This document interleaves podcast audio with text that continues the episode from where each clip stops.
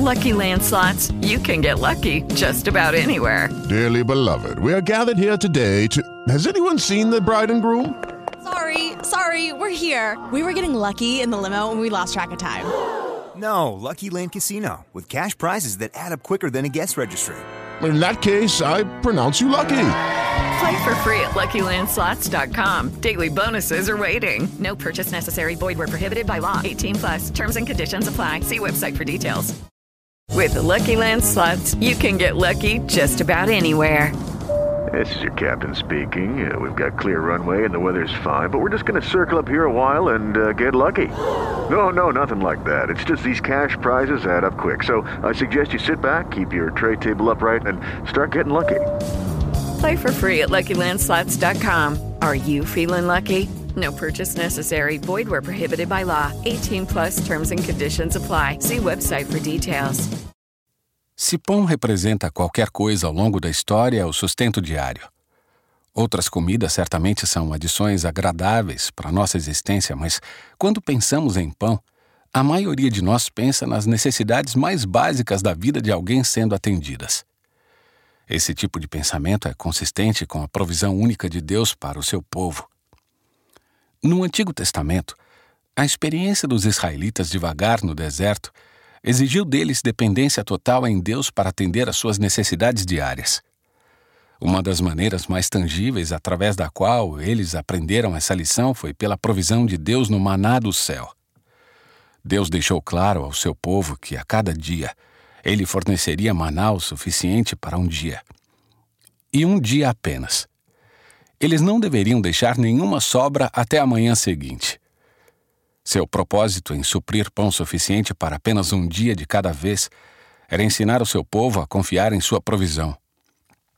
Infelizmente, alguns israelitas duvidaram que ele faria o que prometeu e o desobedeceram, guardando um pouco de maná para o dia seguinte, pois duvidar das promessas de Deus sempre leva à desobediência de seus mandamentos. Eles acordaram pela manhã confrontados pelo fedor dos restos de maná infestados de bichos. Deus estava lhes ensinando a confiar nele para sua provisão. Era uma lição que eles poderiam levar um longo tempo para aprender. Quando vemos esse exemplo do Antigo Testamento e consideramos as palavras o pão nosso de cada dia dá-nos diariamente, percebemos que nesse versículo da oração do Senhor, Jesus está sublinhando uma realidade atemporal. Em todas as eras, Deus ensina o seu povo a não confiar na provisão em si mesma, que nos deixa ansiando por mais, mas no provedor, que satisfaz todas as nossas necessidades. Deus deseja que acordemos e descobramos outra vez sua provisão diária. É por isso que ele instruiu os israelitas a guardarem um pouco de maná para a posteridade, dizendo: Dele encherás um gomer, e o guardarás para as vossas gerações, para que vejam o pão com que vos sustentei no deserto.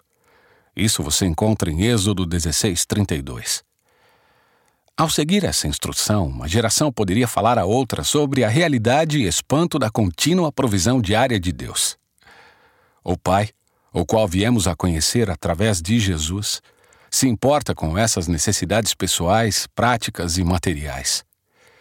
Talvez você tenha acordado esta manhã cercado de problemas que estão acontecendo agora ou eventos que estão por vir em sua vida, sentindo-se ansioso sobre eles.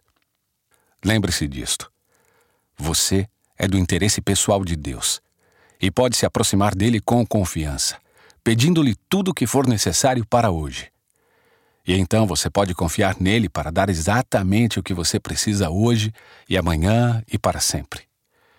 Você pode jogar todo o peso de suas ansiedades sobre ele, pois ele se importa com você e o provê. Aprofunde sua devoção a Deus em fiel.in/devocional. Curta e compartilhe esta palavra para que mais pessoas sejam abençoadas.